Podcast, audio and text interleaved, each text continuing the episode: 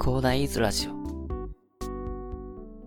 はい、おはようございます。こんにちは。こんばんは、広大です。この番組ではですね、サラリーマンに役立つ情報を随時発信しているんですけれども、現在はね、建築士の私がね、リノベーションとは何かということから、購入リノベーションに必要な知識として何があるのかということにフォーカスしてね、お話しさせていただいております。で、本日はね、あの、今日はね、コラムみたいな感じでお話しさせていただこうかなと。まあ、ちょっとなんかいつもなんか すごい真面目な話ばっかりで、あなた、なんかちょっとあれかもしれないんで、まあちょっとコラム的なね、建築士である、まあ私でしかあの話せないことっていうのを、まあちょっとコラム的な感じでね、挟みながらね、お話ししていこうかなと思って話させていただこうかなと思います。まあ今日はですね、何のコラムかっていう話なんですけども、建築士にデザインっていうのは、まあ、ある程度ね、ちょっとまあ任せた方がいいんじゃないかという、ちょっと私の提案でございます。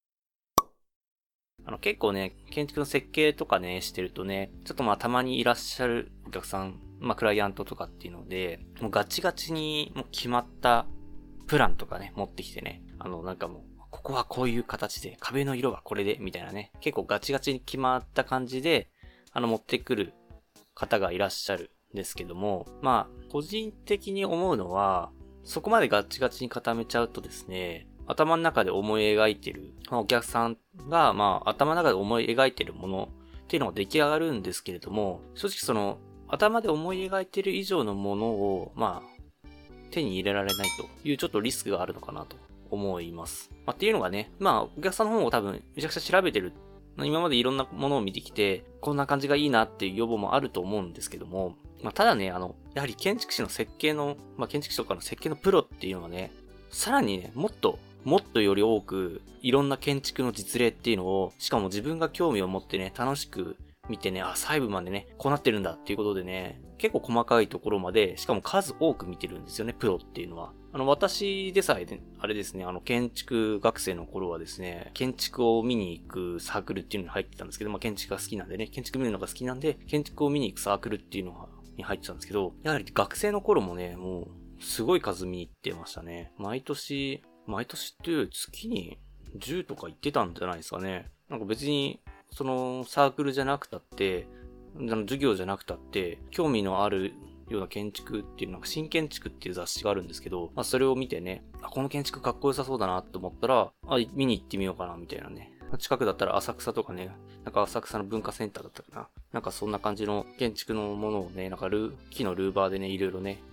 熊健吾さんだったと思うんですけど、まあ、木の、木の風合いを出しながら空間を作っていた建築とか、もういろいろね、見たりね、いろいろしてたんですけど、そういうのをね、あの、学生の頃からずっと見てきてるわけですよね、建築のプロっていうのは。そのまあ、家を買うってなったら、結構いろんな雑誌とか見て、といろんなね、建築の句、こんな感じのいいなとかいうのでいろいろ調べたりはすると思うんですけど、やっぱりちょっとプロとはね、あの、積み重ねが違うと思うんですよね。ただそのプロっていうのもお客さんから要望されたらですね、ま、それ通りにするしかないというところで、あの自分の知識とかで得てきたものっていうのを入れ込む隙がないとですね、よりいい提案があったとしてもですね、それを盛り込む余地がないという話になっちゃったりするんですよね。なのでね、いろんな要望あると思うんですけど、まあ、何もない、何も要望がないと逆にあの私たちもですね、デザインの手がかりっていうのがな、なくなってしまうので、それはちょっと困るんですけど、ある程度ね、あのざっくりとした要望として、あのま最低限抑えてほしいところだけは、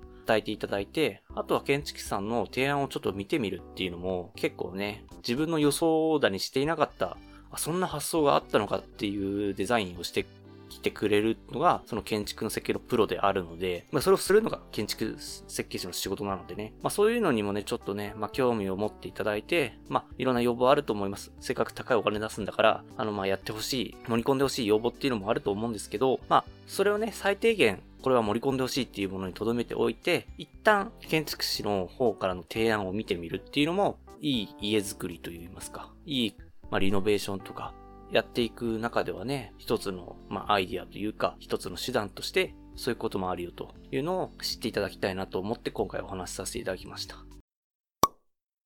まあちょっと今日はね、あのコラムということでね、ちょっとあの、ゆるい感じになっちゃったんですけど、建築士から見たね、あの視点ということでね、お話しできればいいなと思ってお話しさせていただきました。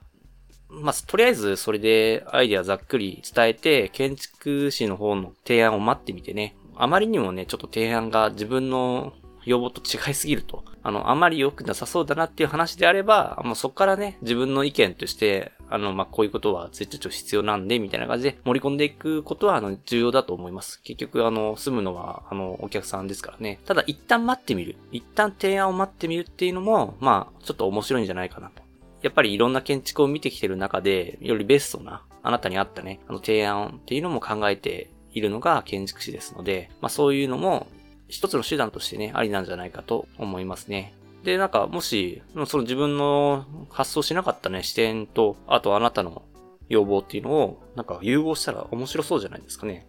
よりいい空間ができたりする可能性もあるのでね。あの、まあ、今後ね、中古物件をね、リノベーションして、自分らしい空間っていうのを作っていきたいという方がいらっしゃればですね、まあ、そういう手もあるよということでね、頭の片隅に置いといていただけると、よりいい空間っていうのを実現できるんじゃないかと思いまして、本日お話しさせていただきました。それでは最後にお知らせです。この番組ではですね、皆さんが困っている悩みとか話してほしい内容など随時募集しております。コメント欄や Twitter の DM などでどしどし送ってください。Twitter とかのリンクは概要欄に貼っておきます。それでは今回はこんな感じで終わりにしたいと思います。このような形でね、皆さんの耳だけで役立つ情報をゲットできるように、知り物狂いで情報をゲットして、毎日配信していきますので、ぜひフォロー、コメントのほどよろしくお願いいたします。では、本日も良い一日をお過ごしください。それでは。